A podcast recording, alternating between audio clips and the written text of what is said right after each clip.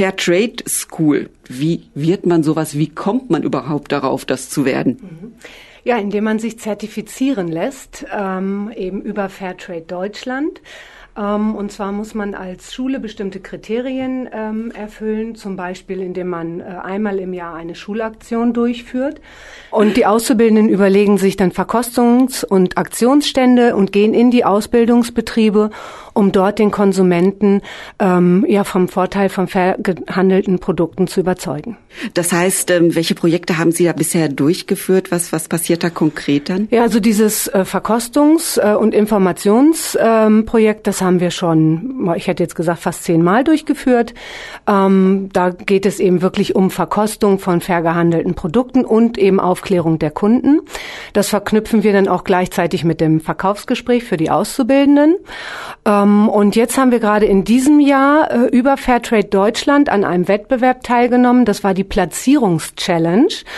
Ähm, da hatten die Auszubildenden die Aufgabe, in einem Markt einen Aktionsstand aufzubauen, nach dem Motto ein fairer Start in den äh, Tag. Also quasi Frühstücksprodukte mit fair gehandelten ähm, Produkten darzustellen und dann ein Foto zu machen von dieser Platzierung und dann einzureichen. Das war das letzte Projekt. Haben Sie noch in Erinnerung, was es da zum Frühstück dann gab?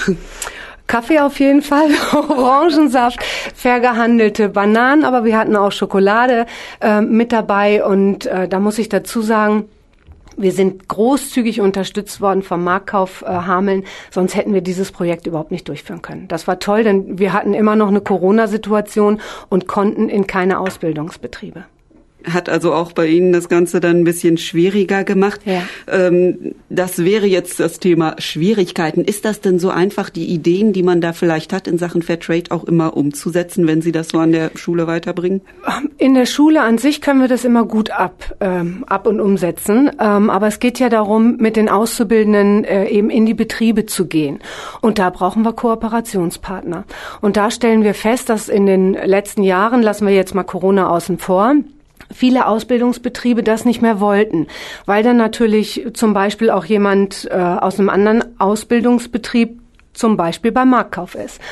Ähm, das macht man offensichtlich nicht mehr so gerne und von daher äh, sind wir auch dann immer froh, mal ein Projekt zu haben, das wir in der Schule durchführen können, wie eben diese Platzierungs-Challenge. Da haben wir diesen Stand aufgebaut und dann quasi per Greenscreen ähm, eine Supermarktlandschaft dahinter gelegt. Also das war äh, eine tolle Herausforderung.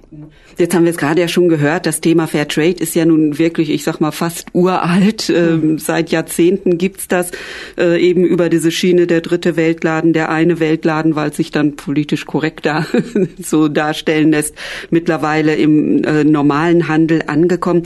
Ähm, wie kommen diese Projekte denn bei den Auszubildenden an? Ist das für die eher schon fast was Selbstverständliches oder ähm, doch auch schon ein bisschen Neuland noch?